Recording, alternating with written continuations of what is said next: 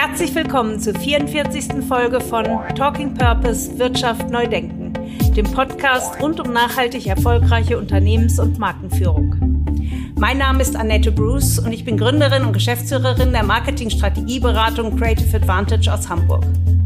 Mit meinen Gästen diskutiere ich, wie Unternehmen profitabel wirtschaften und gleichzeitig einen Beitrag für das Gemeinwohl leisten können. In den Gesprächen erhaltet ihr Einblicke in die Unternehmen und Organisationen, die den Mut haben, Wirtschaft neu zu denken und damit Teil der Lösung der drängendsten Probleme unserer Zeit sind. Mein Gast heute, Antonio Rorsen. Er ist Environmental Community Organizer von Patagonia in Berlin und verantwortlich für den Bereich EMEA. We are in the business to save our home planet ist sicherlich einer der bekanntesten Leitsätze von Patagonia, dem Unternehmen, das wie kein anderes seine unternehmerischen Aktivitäten mit dem Schutz der Umwelt verwoben hat. Und da sind wir eben dann beim Campaigning. Also wie können wir denn über kreative Instrumente ähm, Aufmerksamkeit auf ein Thema lenken, aber auch nicht nur, weil Aufmerksamkeit allein reicht nicht. Es muss eben auch immer einen klaren Handlungspfad geben. Haben wir einen, einen, einen Hebel, können wir sagen, ne? einen Hebel auf die Politik oder einen Hebel auf eine Branche in der Wirtschaft. Erfahrt von Antonio im Podcast, wie das Community Management zum Gesamterfolg des Unternehmens beiträgt. Antonio gibt uns tiefe Einblicke in die Arbeits- und Wirkweise dieses besonderen Aufgabenbereichs bei Patagonia und wertvolle Tipps für den Aufbau eines eigenen Community Managements. Seine drei Erfolgsfaktoren sieht er in der konsequenten Ziel- und Strategiebestimmung, in Hartnäckigkeit und langem Atem bei der Umsetzung und vor allem darin, die Impulse aus der Community aufzunehmen und daran anzusetzen, statt eigene Projekte durchzudrücken. Das aktuelle Großprojekt We the Power hat in der derzeitigen schwierigen Energieversorgungssituation besondere Bedeutung erlangt. Auch mit diesem Projekt setzt Patagonia auf bestehenden Kampagnen der Zivilgesellschaft auf und verstärkt diese nicht nur durch Geld, sondern vor allem auch durch Know-how und durch Kontakte zum Beispiel an die Presse und an andere Menschen mit gleichen Interessen und Zielen. Auch in den elf europäischen Shops lebt Patagonia das Konzept Community Management konsequent. Denn die Shops sind nicht nur ein Ort, an dem Patagonia seine Produkte verkauft, sondern auch das Zuhause für die Community, für Austausch, für Treffen, für Informationen und für neue und alte Verbindungen und Kontakte. Freut euch auf ein inspirierendes Gespräch mit einem Manager, der seinen Job aus tiefster Überzeugung und mit viel Engagement lebt und einfach eine tolle Visitenkarte für ein Unternehmen ist, das nicht müde wird, Wirtschaft neu zu denken. Herzlich willkommen, Antonio. Hallo Annette, schön, dass ich hier sein kann. Ja, ich freue mich auch sehr. Ein absoluter Wunsch-Podcast-Gast, äh, Antonio von Patagonia. Ähm, du bist Environmental Community Organizer von Patagonia und sitzt in Berlin das, da haben wir, glaube ich, ganz viel zu erzählen, weil es ist gar nicht so ganz klar, was ist das eigentlich? Was macht ein Environmental Community Organizer? Ähm, aber bevor wir dahin kommen, würde ich gerne ein bisschen mit deinem persönlichen Hintergrund anfangen. Ähm, wie bist du dahin gekommen, dass du für Patagonia dich entschieden hast zu arbeiten? Und dann auch, was machst du in der Stelle und wie bist du genau auf diese Aufgabenstelle gekommen? Ja, ich bin äh, 2019 ganz stark in den Aktivismus reingeraten, den politischen Aktivismus. Und reingeraten mhm. klingt jetzt vielleicht mhm, ja. böser, als es war. Es war eine sehr schöne Erfahrung, ähm, äh, sehr transformative Erfahrung. Und zwar ging es 2019 in Berlin, wo ich wohne, um den Klimanotstand. Ähm, und da ah, ja. hat mhm. sich eine Initiative gegründet, Klimanotstand Berlin, und äh, die hat eine sogenannte Volksinitiative gestartet. Und da wurden dann also 20.000 Unterschriften gesammelt, damit mhm. Berlin als äh, Bundesland den Klimanotstand erklärt und seine mhm. Klimaziele anpasst. Mhm. Und ähm, da bin ich dazu gekommen, äh, weil ich auf einer Demo zufällig einen Bekannten getroffen habe und der drückt mir so eine Unterschriftenliste unter die Nase. Muss natürlich alles physisch gesammelt werden, ne? Nicht digital, das Klar. gibt's nicht. ja. alles physisch. Ähm, und sagt hier unterschreib mal. Und ich frage nur, ja, was denn? Und er hier Klimanotstand und da war bei mir sofort klar, ja, es ist sinnvoll. Und dann habe ich ihm halt gesagt, mhm komm, äh, Moritz, hieß der, Moritz, äh, gib mal her so eine Liste. Und dann habe ich auch angefangen zu sammeln und mhm. bin dann da in die Initiative rein und äh, habe dann auch ein paar Wochen später dann die Unterschriftensammlung Berlin-Wein mit koordiniert und bin dann auch in die politische Strategie schnell mit reingegangen. Ähm, mhm. Ja, ohne jetzt äh, da was zu spoilern, es ist ja schon die Vergangenheit. Wir haben das geschafft mit den 20.000 Unterschriften. Ja. Es waren übrigens auch mehr als doppelt so viele, also über 40.000.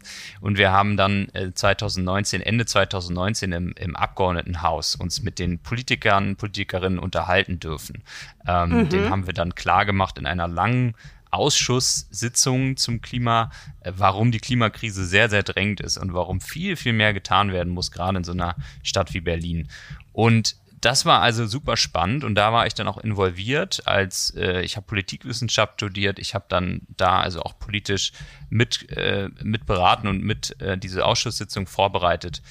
Und in der gleichen Zeit ungefähr ähm, hat mir äh, ein Mensch, ich habe damals den Luxus gehabt, ich hatte ein bisschen angespartes Geld von einem Job vorher. Ich konnte ein paar Monate wirklich Vollzeitaktivismus mhm. machen. Mhm. Dann war das Geld natürlich auch wieder weg.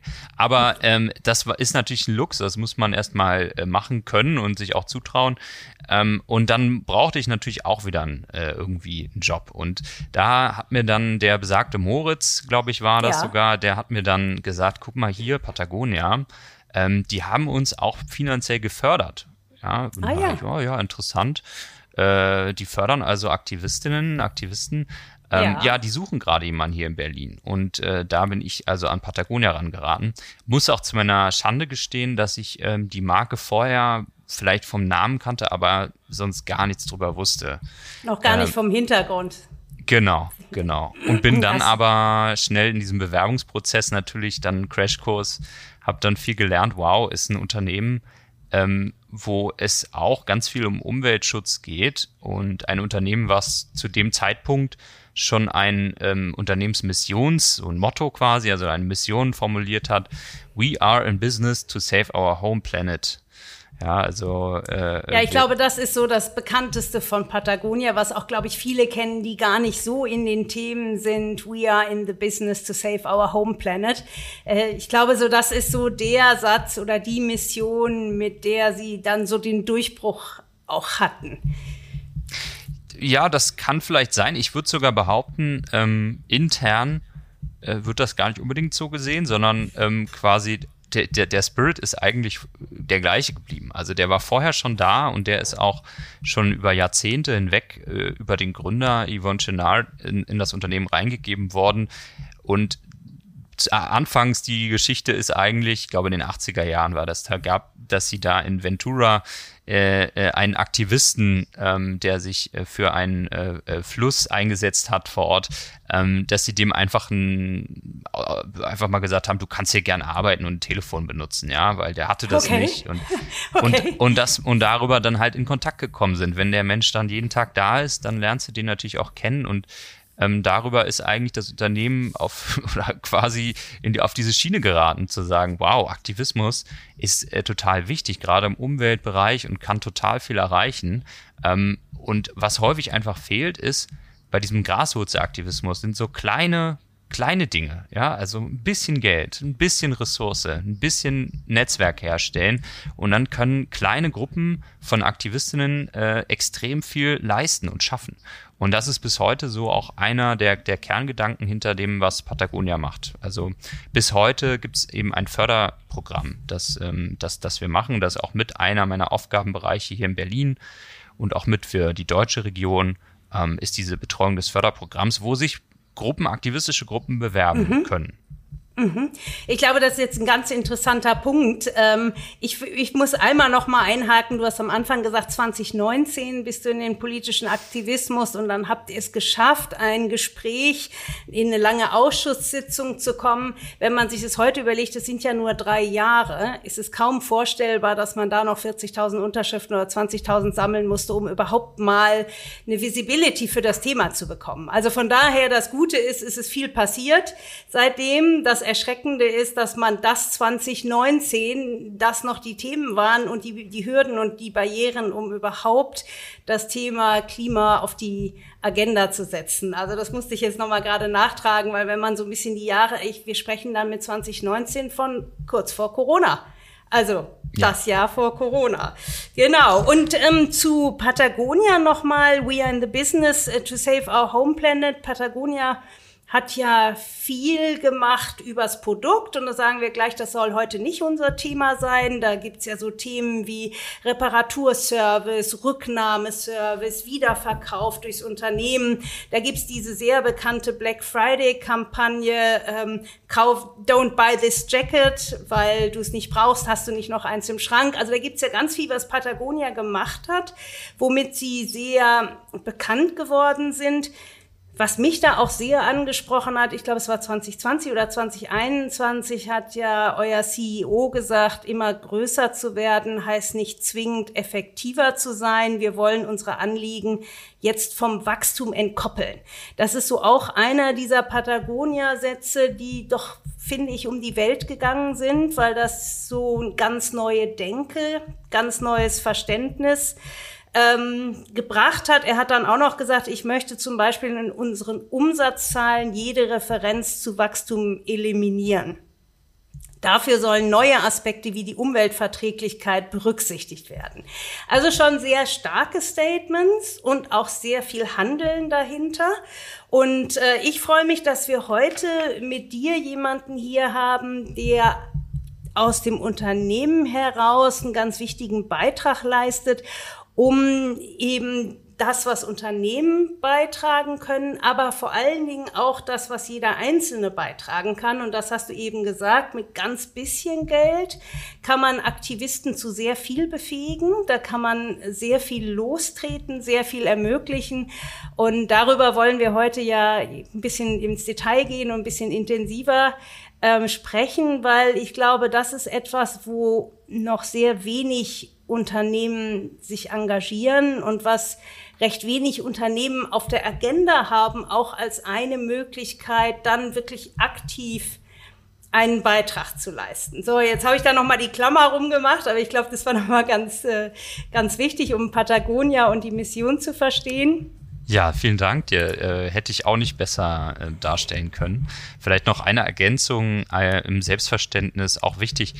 Äh, dass Patagonia sich als Activist-Business äh, sieht und, und auch selbst bezeichnet. Das heißt, es geht nicht nur darum, Aktivismus extern des Unternehmens zu unterstützen, sondern Aktivismus ist auch Teil des Alltags im Unternehmen und ist auch Teil der eigenen DNA. Und das, äh, deswegen machen wir zum Beispiel auch eigene Kampagnen und äh, zu, zu Umweltschutz, zu Klimagerechtigkeit. Ähm, das ist uns wichtig, dass wir zum, ja, wir unterstützen Grassroots, also die Kleinen, mhm. äh, die, die gerade anfangen, die auch was auf der Straße leisten und wir äh, machen auch eigene Kampagnen, aber da können wir auch ganz später dann noch drüber reden, immer in Abstimmung mit den Gruppen, die es schon gibt, also den NGOs, aber vor allen Dingen auch den, den Graswurzelbewegungen, die es schon gibt. Genau, und da würde ich jetzt gerne noch mal ein bisschen tiefer einsteigen, Antonio, weil bei Kampagnen der klassische Marketier denkt jetzt an eine Kommunikationskampagne. Und sei es das Plakat Don't Buy This Jacket, klassische Kommunikationskampagne mit einer sehr speziellen Message aber war ja auf klassischen Kommunikationsplätzen zu finden. Ihr habt mit Campaigning, meint ihr aber was ganz anderes. Das ist sehr stark verbunden mit dem We're an Activist Business. Vielleicht kannst du uns da noch mal ein bisschen mitnehmen. Was, was versteht ihr unter dem Campaigning? Vielleicht ein, zwei Beispiele. Was sind das für Kampagnen ähm, und wie werdet ihr da selber ein Activist Business?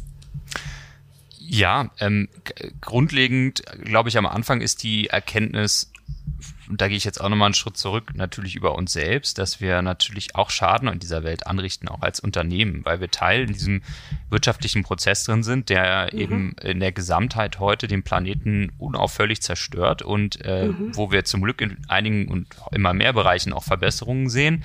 Aber wir sind ja noch nicht in den meisten Bereichen in der Regenerationsphase, sondern wir sind nee. ja nach wie vor damit beschäftigt, die Zerstörung überhaupt erstmal aufzuhalten. Ähm, also da, Absolut. von daher muss auch das Selbstverständnis, glaube ich, immer herkommen, gerade bei einem Unternehmen dieser Größe. Und dann ist Und auch in der Branche, weil wir wissen ja nun, Textil gehört zu den schwierigen Branchen, weil bei der Herstellung, ob Arbeitsbedingungen, Rohstoffverbrauch, Recyclingfähigkeit ist die Textilindustrie ja äh, auch eine schwierige Industrie. Auf jeden Fall, auf jeden Fall. Und das, äh, was man da natürlich braucht, und da kann ich jetzt strategisch nicht ganz so tief einsteigen, aber der erste Schritt ist natürlich Ehrlichkeit. Erstmal gegenüber sich selbst und dann auch gegenüber, mhm. gegenüber anderen darüber, welcher Schaden entsteht eigentlich. Und mhm. da, das erfordert natürlich auch Investitionen. Da braucht man Menschen, die das äh, analysieren können und dann auch intern drüber reden. Aber ähm, dann kommt eben noch dazu, wenn man diese Prozesse in Gang setzt, die dauern auch seine, ihre Zeit. Ne? Also nichts geht von heute auf morgen, dann mhm. kann den Laden dicht machen, aber das ist ja dann auch keine Lösung äh, in den meisten Fällen, äh, außer vielleicht bei Fossilkonzernen, da können wir vielleicht drüber reden. Ja, okay, aber, aber äh, genau der Rest der Wirtschaft, der sollte sich ja eher wandeln, als dass er einfach dicht macht. Und ähm, dann ist aber die Frage, was können wir dann sonst noch machen? Denn wir sind ja auch wir sind zwar ein großes Unternehmen, aber wir sind ja letzten Endes auch nur ein kleiner Teil dieser Gesamtwirtschaft und der gesamten äh, Gesellschaft Absolut. des Planeten. Und da ist also so viel anderes, was sich verändern muss. In der Wirtschaft, aber auch in der Politik. Ja, weil letzten Endes mhm. ist ja in Demokratien die Politik der auch viel der Taktgeber für ganze Branchen. Wie kann man eine ganze Branche verändern? Naja, änder mal ein Gesetz, Durch änder Vorgaben. mal eine Vorschrift, genau. Genau, absolut. Und, und Setz mal die Rahmenbedingungen anders, äh, dann passiert das ganz schnell. Genau, und da wissen wir ja auch alle, dass es ähm, auch, äh, dass es halt auch Gegenbewegungen gibt, dass auch manche Unternehmen oder, oder, oder Branchen sich auch stark wehren gegen Veränderungen. Und dem muss man dann natürlich als, als jemand, der progressiv, der mehr möchte, auch was entgegensetzen. Und mhm. Ähm, da ist dann natürlich immer die Ausgangslage oder häufig die Ausgangslage, äh, selbst wenn du groß bist, die anderen sind irgendwie immer noch größer und haben noch mehr Geld und noch mehr Macht. Und ja, das, okay. das erleben wir als, als äh, Unternehmen, aber das erleben vor allen Dingen halt die Aktivistinnen äh, auf der Straße, die halt, äh, die, die mhm. versuchen, was zu verändern, die das politische System äh, beeinflussen wollen, die Gesetzeslage, die, die Entscheidungen, die getroffen werden. Und da sitzen wir halt gerne mit an und sagen, wie können wir euch dabei helfen, diesen Wandel herbeizuführen? Und was kann ein mhm. Unternehmen mit der ähm, mit, den, mit den Menschen da drin und auch mit den, mit den Fähigkeiten, die da drin sind. Was kann das Unternehmen leisten? Und bei Patagonia, denke ich, ist das vor allen Dingen äh, viel kreative Brainpower, die wir da mit ah, reingeben ja. können. Mhm. Und da sind wir eben dann beim Campaigning. Also wie können wir denn über kreative Instrumente ähm, Aufmerksamkeit auf ein Thema lenken, aber auch nicht nur, weil Aufmerksamkeit alleine reicht nicht, es muss eben auch immer einen klaren Handlungspfad geben. Haben wir einen ein, ein Hebel, können wir sagen, ne? ein Hebel auf die Politik oder ein Hebel auf eine Branche in der Wirtschaft oder ein Hebel. Ja, das ist ein ganz, ganz interessanter Punkt, finde ich, weil ja klar, Aufmerksamkeit ist das eine, aber so richtig überzeugender Vorreiter wird man ja auch erst, wenn was passiert. Ne? Also wenn wir jetzt dieses Beispiel mit der Plakatkampagne Don't Buy This Jacket, das war großartig und es hatte natürlich schon auch wirklich einen Impact, weil vielleicht hat der eine oder andere auch wirklich nicht gekauft, also einen Umsatzimpact, aber du hast natürlich einen ganz ganz entscheidenden Punkt. Das eine ist, wovon, worüber ich rede und was ich mir vielleicht auch marketingtechnisch umbinde. Also nicht zu Unrecht sprechen wir viel über Greenwashing, ne, dass man sich einfach gerne gut darstellt.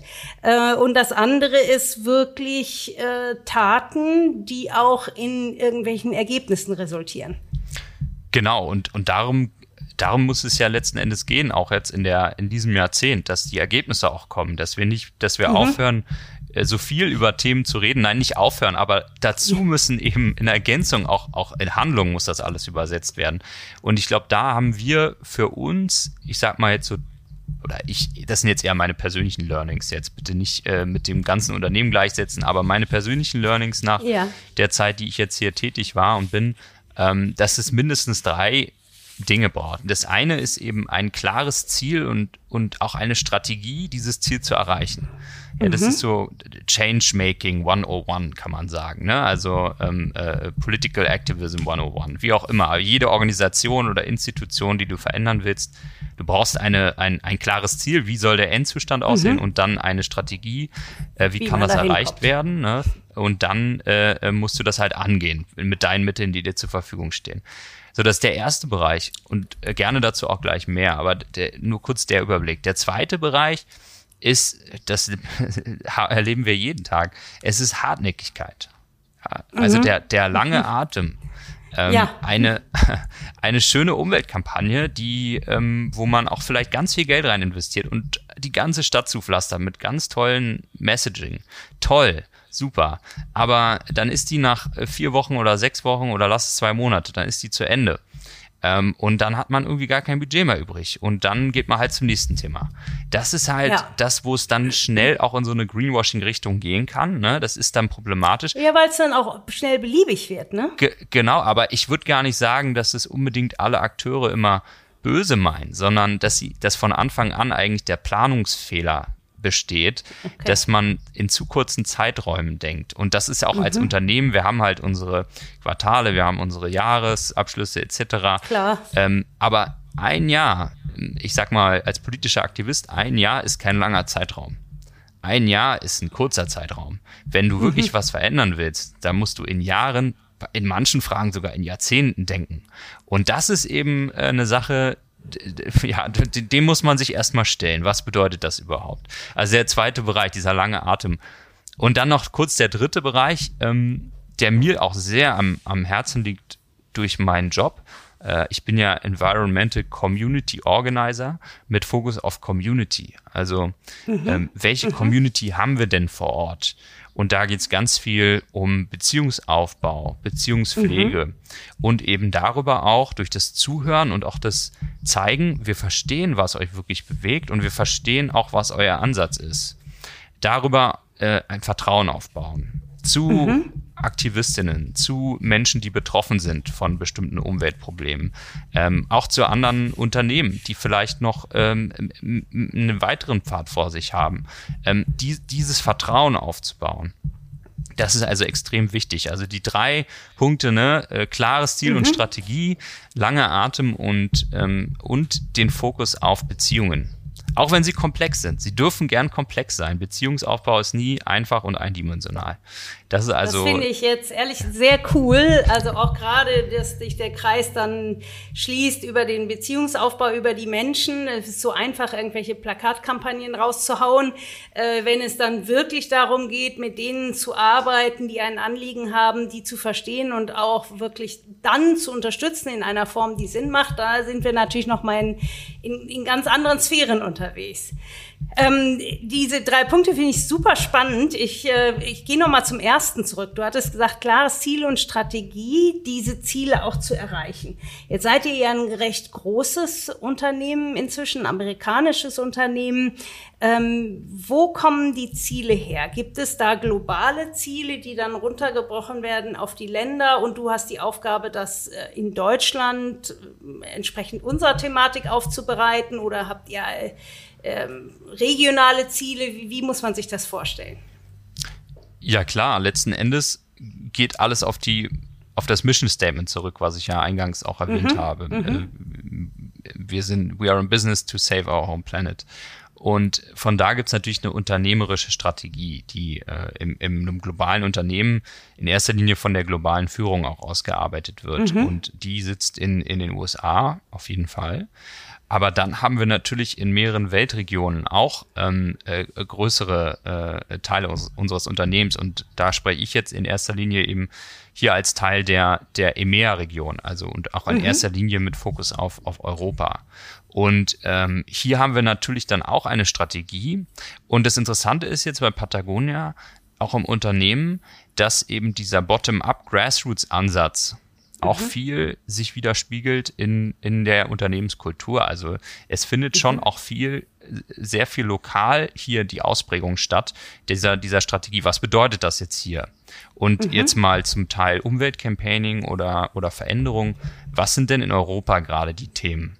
Wo gibt's mhm. denn hier gerade einen Hebel überhaupt für uns? Das ist, äh, wird also nicht in den USA vorgegeben, sondern das wird also dann auch hier ganz konkret geschaut und auf europäischer Ebene, dann auch auf äh, regional- oder nationaler Ebene und bis rein in unseren Stores, die wir selber betreiben in Europa. Wir haben elf Stores in Europa, die wir selber betreiben, also auch auf lokaler Ebene.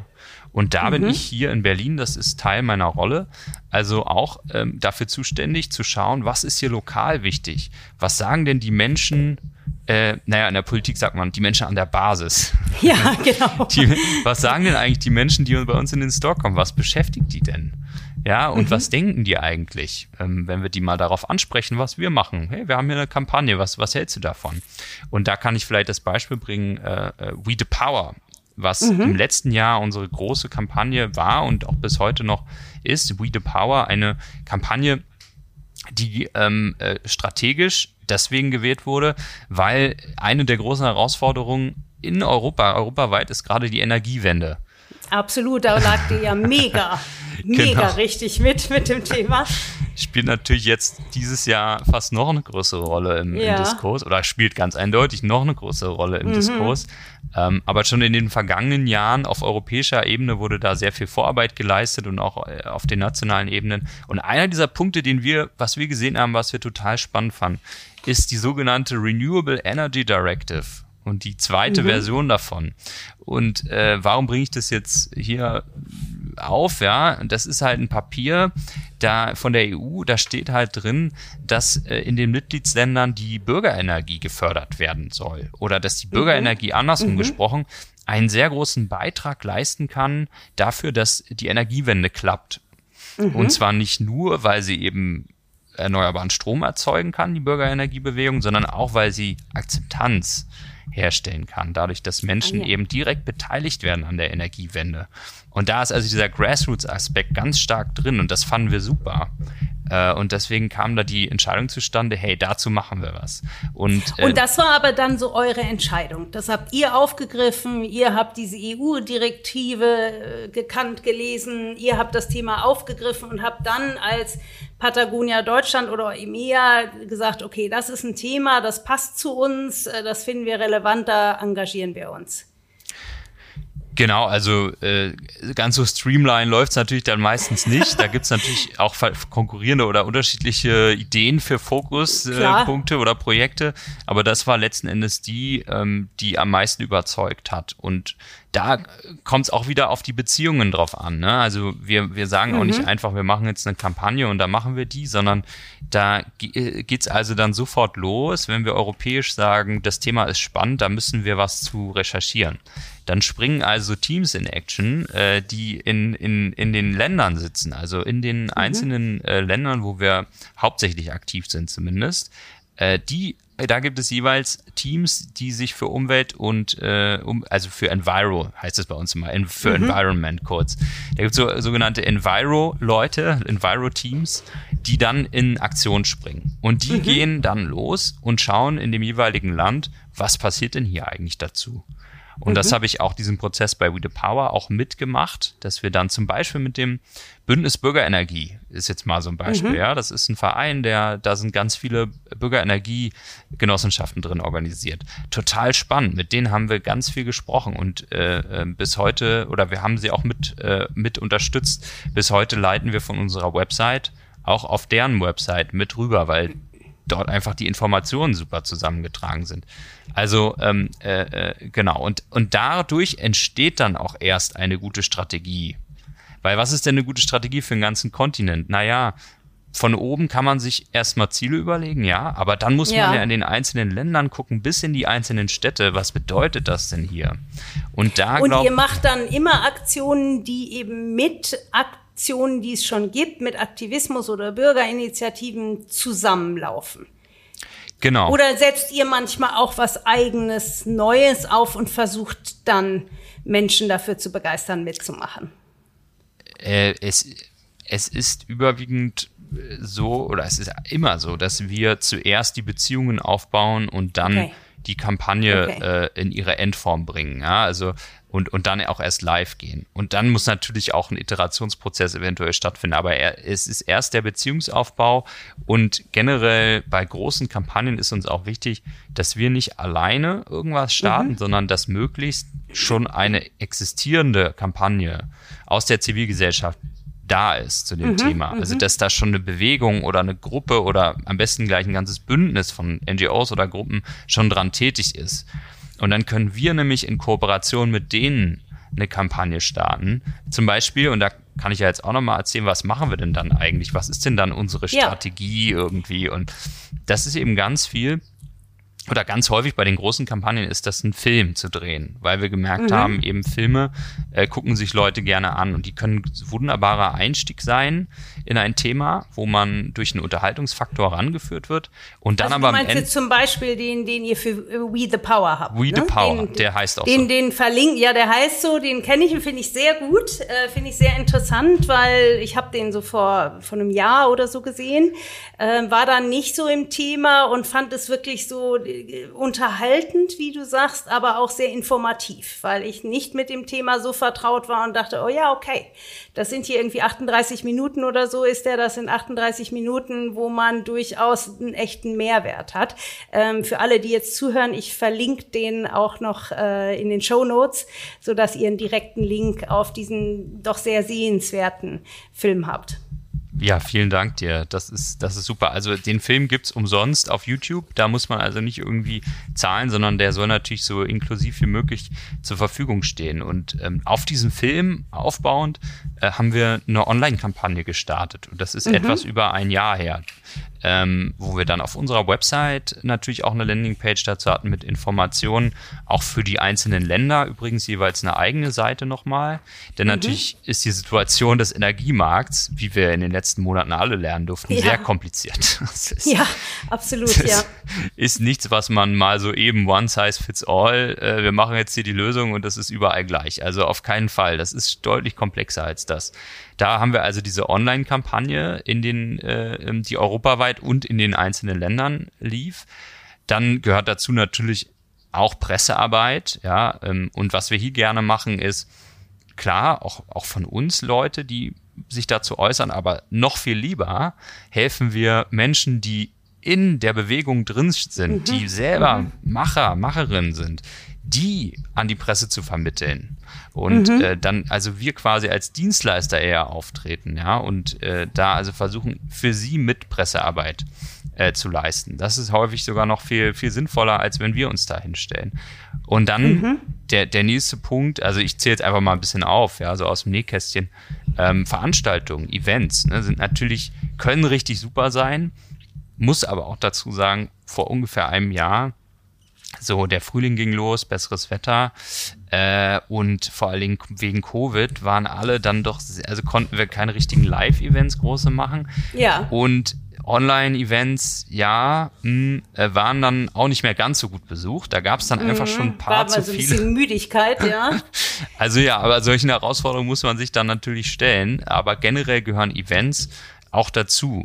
Gerade in den, in den Ländern, wo wir Schwerpunkte setzen wollen. Und vielleicht noch als letzter Punkt auch dazu, auch in den Städten, wo wir unsere Stores haben. Also könnte ich jetzt auch ewig drüber äh, was erzählen. Unsere Stores sind nicht nur Läden, wo verkauft wird, sondern die Stores ja. sind ganz klar für die Community, der Community gewidmet. Das heißt, wir machen dort Veranstaltungen, die lokal interessieren. Wir laden lokale Gruppen ein. Wir überlegen, was können wir hier anbieten, damit Menschen nicht nur zum Kaufen herkommen. Zum Beispiel in Berlin ähm, eine, eine Reparatur- und Warnware-Ecke, die mhm. wir jetzt haben, wo man mhm. unter anderem auch gebrauchte Jacken kaufen kann und auch seine Patagonia-Produkte lokal reparieren lassen kann. Ähm, und solche Dinge, also lo lokal, auch quasi als Community Hub, den Stores. Also ich bin eigentlich gar kein Freund von so, von so Buzzwords, ja, aber das ist schon das Ziel. Aber es passt, ja. Genau, das ist schon das Ziel. Und dann vielleicht noch zwei Punkte, der, die wir auch machen äh, und mit We the Power ganz viel gemacht haben. Das eine ist unser Förderprogramm. Habe ich ja vorhin auch schon erzählt. Also wir haben ein Förderprogramm für Aktivistinnen äh, und da gibt es auf unserer Website auch Informationen. Falls gerade welche zuhören, könnt ihr euch gerne mal anschauen mhm. äh, und gerne auch auf mich zukommen, für, falls da Interesse an der Bewerbung vielleicht steht. Das sind für, für Gra Graswurzelgruppen, also 5.000 bis mhm. 15.000 Dollar betragen die Fördermittel. Mhm. Also mhm. es ist wirklich so eine Kick-Off-Summe. Ne? Damit kann man ja. jetzt nicht die Welt verändern, aber damit kann man lokal schon richtig schon was, was bewegen. machen. Ja. Und äh, äh dann der letzte äh, Punkt, äh, den oder einer gibt sicherlich noch viel mehr, aber den ich jetzt gerade noch, der mir gerade noch einfällt, das sind dann auch ähm, unsere Kooperation, unsere Zusammenarbeiten mit unseren Geschäftspartnern, Geschäftspartnerinnen. Mhm.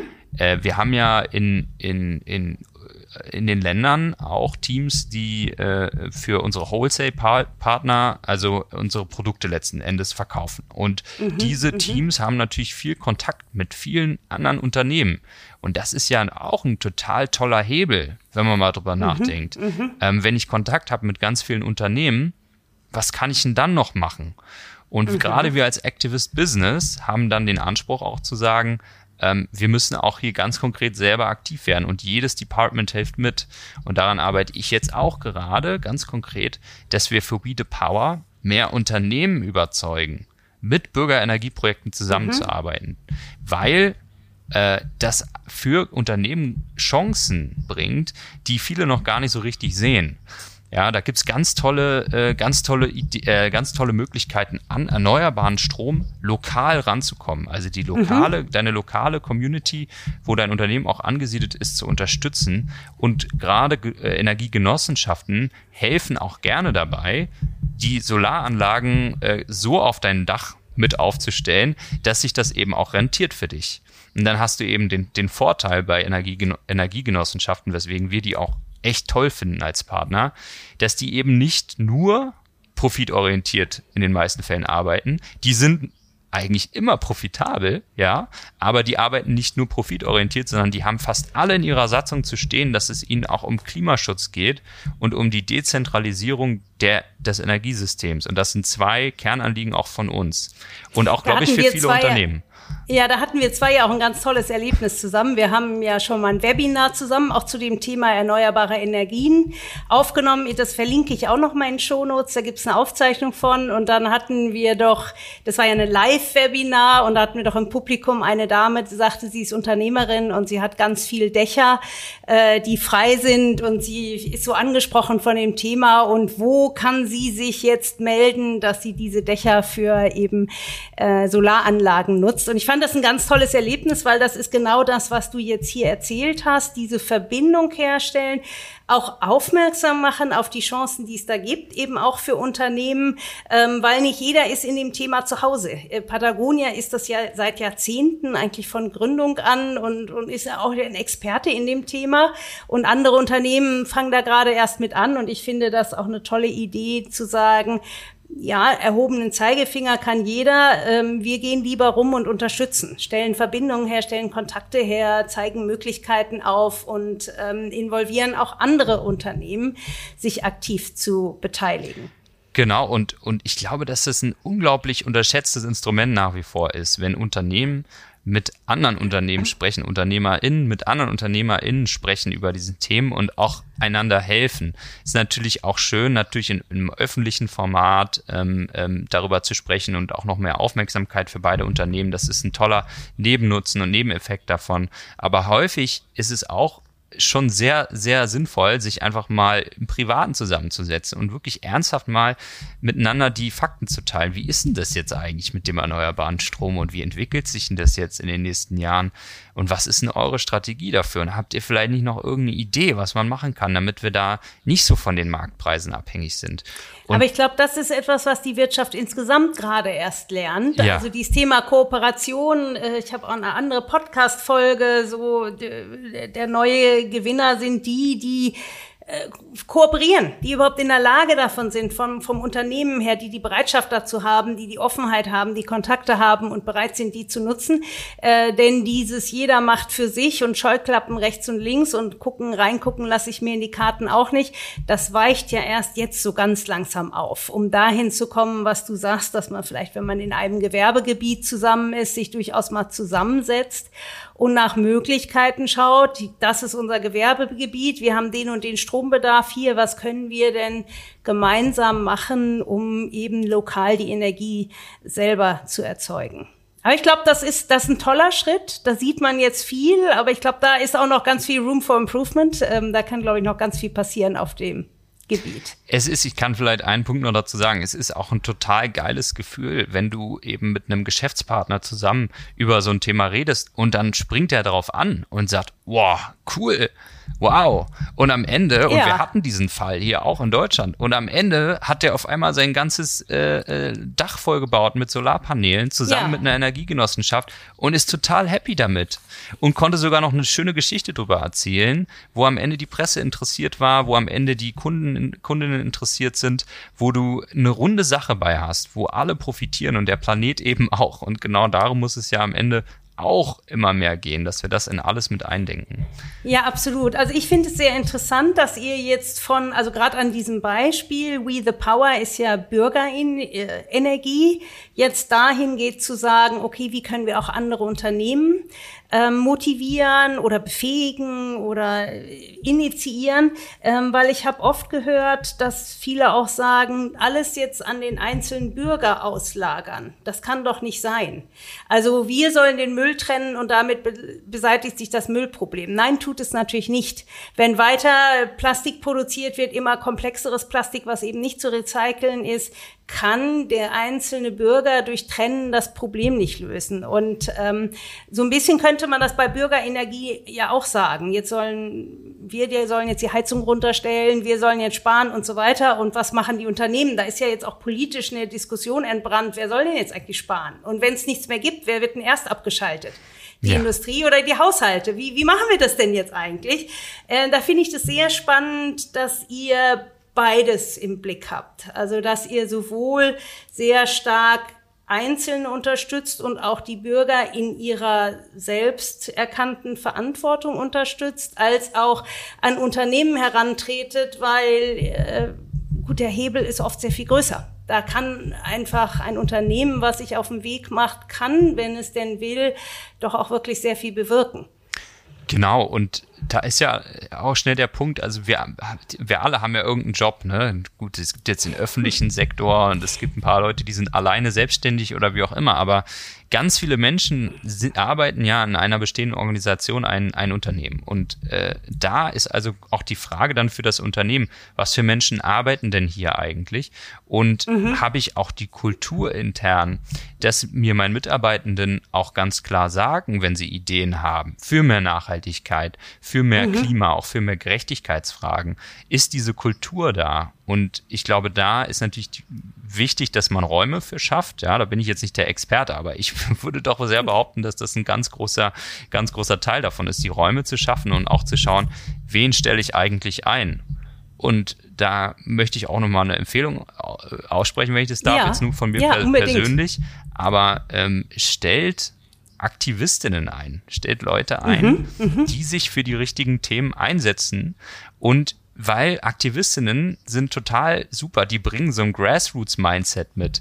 Die überlegen, sie sehen immer erstmal einen Zustand und dann fangen die sofort an zu überlegen, ah, wie könnte man es noch besser machen. Ne? Und ja. solche Leute will man nicht nur in seinem Unternehmen, aber man braucht solche Leute im Unternehmen, die auch ihre, ihre Stimme dann für das Thema einsetzen intern und die andere mitreißen können für das Thema und mitbegeistern können. Und da glaube ich, das ist auch eins der Erfolgsgeheimnisse von Patagonia, wenn ich das nochmal so sagen darf, ja, unbedingt. dass diese Menschen im Unternehmen eingestellt eingestellt werden. Auch ich als Aktivist, der vorher überhaupt keine Erfahrung im, äh, äh, weder im, im Retail, ich bin ja jetzt hier beim Berliner Store ganz viel mit, mit aktiv, mhm. noch war ich vorher ähm, irgendwie mit, mit Outdoor-Bekleidung oder auch nur mit Sport hatte ich Erfahrung. Ich habe die Aktivismuserfahrung mitgebracht. Und das war dann interessant für das Unternehmen. Und das kann ich eben auch nur anderen Unternehmen sehr, sehr empfehlen, solche Leute mit einzustellen. Selbst wenn die vielleicht im ersten Moment irgendwie ziemlich radikal auftreten äh, und auf der Straße sind und man muss gar nicht mit allem übereinstimmen, aber diese Stimmen mit im Unternehmen zu haben, ist extrem wertvoll. Das finde ich einen ganz, ganz wichtigen Punkt, weil im Moment wird ja mehr diskutiert, auch welchen Purpose geben wir uns als Unternehmen, damit wir die tollen Leute reinbekommen. Äh, das andersrum zu denken und zu sagen, da draußen sind so viele tolle Leute, hol die dir rein und gib ihnen den Raum für ihre Stimme. Die haben schon eine Stimme und gib ihr ihren Raum. Also das finde ich einen ganz spannenden Ansatz. Ich wollte noch mal auf einen Punkt zurückbringen. Das hast du eben äh, gesagt. Die, die eure Stores, die seht ihr als als Community Hub. Das ist nicht nur eine Verkaufsfläche, sondern und du hast mir im Vorgespräch auch schon mal erzählt, da gibt's sogar einen eine Person in jedem Store, die gar nicht zum Verkaufen da ist, sondern die ist tatsächlich Ansprechpartner für die Community. Kannst du da noch mal was zu sagen? Ja, fast. Also äh, die sind auch zum Verkaufen da. Also wir haben in allen Stores weltweit ähm, eine sogenannte äh, Enviro-Person auch. Also bei uns Enviro mhm. ist immer die Abkürzung für Umwelt. Okay. Und ähm, diese Person ist im Store dafür zuständig, genau wie du sagst, für Umweltschutzthemen lokal auch zu, zu schauen, was ist hier die lokale, der lokale Ansatz für die bestehenden Kampagnen, die wir haben. Was ist hier der, ah, ja. die Perspektive, die okay. wir zum Beispiel in Berlin, was können wir in mhm. Berlin denn jetzt zu Bürgerenergie gerade eigentlich sagen? Oder wo können wir denn hier wirklich unterstützen? Und dann zum Beispiel in, in meinem Fall hier in Berlin ähm, mit der Bürgerenergie Berlin zum Beispiel Kontakt aufgenommen. Was hier eine Genossenschaft mhm. ist in mhm. Berlin, äh, bin mittlerweile auch Mitglied geworden, weil mich das überzeugt mhm. hat, was die machen. Ja. Und äh, war ich aber am Anfang nicht. Und dann ist einfach eine Beziehung entstanden. Und ich habe mir mal erklären lassen, was macht ihr hier eigentlich Cooles? Und wie können wir das vielleicht unterstützen? Und äh, äh genau, also das war meine Rolle hier. Meine Rolle ist im Unternehmen ein bisschen anders, als sie normalerweise ist. Will jetzt nicht verwirren, aber normalerweise ist diese Rolle lokal in den Stores eine Person, die eben auch im, im, im Verkauf, also auf der Fläche tätig mhm. ist sie bekommt dann eben Zeit dafür extra. Also ein Teil der Arbeitszeit ist dann für diesen Umweltschutz äh, und, und das lokale Netzwerken reserviert. Okay. Das ist ja. äh, äh, genau. Und in meinem Fall ist es allerdings so, dass ich ähm, hier lokal in Berlin diese Tätigkeit innehabe, dass ich aber auch regional mit tätig bin, also für, für Deutschland und, äh, und Österreich und dass ich darüber hinaus auch noch Teil im europäischen Enviro, also Umweltschutzteam bin. Und äh, das ist also für mich so eine Querschnittsaufgabe, die ich auch im Unternehmen ja. habe, die, ähm, die super spannend ist, weil ich überall Einblicke mitbekommen kann. Und äh, genau, das ist aber, wie gesagt, eine, eine, etwas eine Besonderheit. Sehr spannend. Antonio, vielleicht zum Abschluss nochmal, weil die Zeit rennt. Ich hätte noch so viele Fragen an dich, aber wir sind schon fast durch. Ähm, aber die eine Frage habe ich nochmal an dich. Ähm, viele Unternehmen wissen ja gar nicht so richtig, wo anzufangen. Ähm, da wird viel über die PR-Abteilung, über Nachhaltigkeitskommunikation gesprochen. Äh, dann haben aber viele Unternehmen auch nicht zu Unrecht Angst vor Greenwashing. Wenn wir das jetzt erzählen, was passiert dann? Ihr seid ja, kommt ja sehr stark über diesen Community-Ansatz. Und du hast äh, auch im Webinar schon gesagt gehabt, äh, für euch ist das ganz wichtig, äh, die Menschen eben als eure Community zu verstehen und da rein zu investieren, die aufzubauen und über die sowohl den Kontakt, also ihr bekommt ja auch viele Infos über die Community, so wie du es eben gesagt hast, und gleichzeitig ist es natürlich auch ein Kommunikationskanal. Ihr kommt natürlich auch Messages nach draußen geben über eure Communities. Wenn jetzt andere Unternehmen überlegen würden, so eine Community für sich aufzubauen, kannst du da vielleicht noch mal so ein, zwei, drei Punkte sagen? Wie macht man das? Worauf muss man achten? Wie, wie, wie kriegt man sowas mit Leben gefüllt? Gerne. Ich glaube, der erste Punkt, den ich direkt ein bisschen umformulieren würde. Äh, es geht natürlich darum, Community Building zu betreiben, also sich die Community aufzubauen. Aber der erste Schritt ist ja zu sagen, was ist denn die lokale Community hier um mich rum? Mhm. Was, mhm. wie ist die eigentlich drauf? Also wer sind da eigentlich die Menschen? Und ich glaube, von mhm. da muss man anfangen zu schauen, wer sind die Menschen, die mit meiner Marke in, in, in, in Kontakt sind. Aber wenn man einen Laden hat, ist es natürlich noch viel lokaler. Ne? Wer sind die Menschen ja, hier um mich rum? Wer kommt denn hier eigentlich rein? Da kann man auch super einfach mal so sich hinstellen an die Tür und einfach mal gucken, was sind denn das für Menschen? Zum Beispiel haben wir ganz viele in, in, im Berliner Store, die ähm, äh, gerade nur als Gäste oder Touristinnen in, in, in Berlin sind. Und dann kann man und vielleicht. dann mal euren Store sehen wollen. kann ja. man sich vielleicht auch über ganz andere Themen gerade erstmal unterhalten. Genau, also ich glaube, von diesem Wissen ausgehend, das ist erstmal der erste Schritt. Und dann mhm Und dann ist es eben wirklich das Zuhören. Äh, natürlich kann ich nicht mhm. mit jedem Menschen in meiner, in meiner Umgebung und in meiner Community einmal sprechen. Aber was ich mindestens machen kann, ist zu schauen, wer sind denn die Menschen, die sich schon äußern? Wer sind denn die Menschen, die schon aktiv sind in meiner Community? Und wofür setzen die sich eigentlich ein? Mhm. Und wenn ich dann mitbekomme, in unserem Fall, wir schauen natürlich ganz besonders nach Umwelt und auch nach Umweltgerechtigkeit und Klimagerechtigkeit, mhm. wenn ich da mitbekomme, wo, wofür setzen die sich ein? In Berlin zum Beispiel gibt es einen krassen Riesenbündnis, die sammeln äh, Unterschriften für ein Volksbegehren, um Berlin 2030 klimaneutral zu machen. Also das, die Klimaziele ganz stark zu verschärfen. Wow, super. Hey, mhm. wie können wir denn da vielleicht einfach unterstützen? Was können wir denn denen mal anbieten? Und dann nicht gleich hingehen und sagen, wir haben jetzt hier eine tolle Kampagne geplant, um euch zu unterstützen, sondern erstmal hingehen, äh, können Zuhören. wir mal einen Kaffee trinken und kannst du uns vielleicht mal erzählen, was ihr da überhaupt macht? Und darüber, über das Lernen und Verständnis, dann äh, sich den Überblick und die Strategie dann erarbeiten. Ganz kurze Frage dazu noch. Ähm, wie ist die allgemeine Reaktion so, wenn ihr auf so jemanden zugeht? Ähm, ist das, oh, geil, Patagonia hat uns entdeckt oder ist das, oh nee, die hängen sich bei uns hier nicht dran? ähm, tatsächlich, meine Erfahrung, die, die Reaktion hängt sehr stark davon ab, wie du den Kontakt aufnimmst. Also, okay. wenn ich jetzt ankomme und sage, hier, ich bin der Hotsmots äh, vom großen US-Unternehmen und ich habe übrigens auch Geld, äh, wollte nicht mhm. Geld, das ist schwierig. Ja, aber wenn ich halt hingehe und sage, schau mal, ich bin von Patagonia, dass wir, wir und erstmal erkläre, was wir verkaufen, das und das, aber wir sind sehr interessiert an, an Umwelt- und Klimagerechtigkeit, und wir haben äh, unter anderem ein Förderprogramm, aber äh, vor allen Dingen würde mich einfach mal interessieren, was macht ihr eigentlich? Und wie funktioniert es gerade? Und was sind vielleicht auch eure Herausforderungen gerade?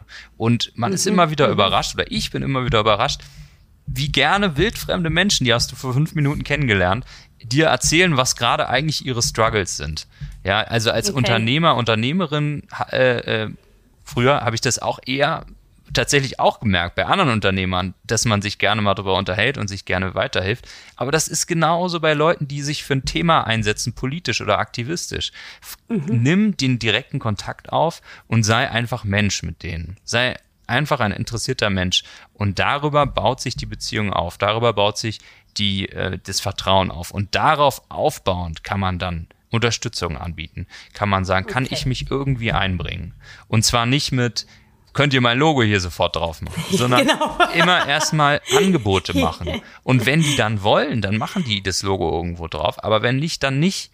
Aber ich garantiere allen, die hier zuhören, selbst wenn das Logo da nicht erscheint, werdet ihr davon profitieren. Entweder direkt, ja. vielleicht auch ein bisschen später. Vielleicht einfach, weil das Vertrauen gestiegen ist und beim, bei der nächsten Kampagne wollen sie euer Logo dann haben. Dann fragen sie euch nämlich direkt danach, weil das Vertrauen dann da ist. Aber das muss man erstmal aufbauen. Sehr cool. Ja, jetzt hatte ich dich unterbrochen. Du hast noch einen dritten Punkt. Du hast gesagt, wie ist die lokale Community, die erstmal kennenlernen, erstmal gucken, wer da ist, was die Themen sind, dann zuhören, verstehen, was sind die Herausforderungen, was ist das Anliegen genau. Und hast du noch deinen dritten Punkt oder habe ich dich da jetzt zu sehr aus dem Text gebracht. Natürlich äh, äh, dann auch Angebote machen. Und ich, ich glaube dafür, okay. ähm, ich glaube dafür ist es eben auch wichtig, Menschen zu haben in, in deinem Unternehmen, die sich darüber auch Gedanken machen können, die auch die Kapazität dafür haben. Also die das nicht alles dann komplett on the side äh, machen, sondern die im Bestfall eben auch das in ihrer Rolle als Beschreibung mit drin haben, dass sie diese Arbeit machen und die eben dann auch intern Vorschläge machen können.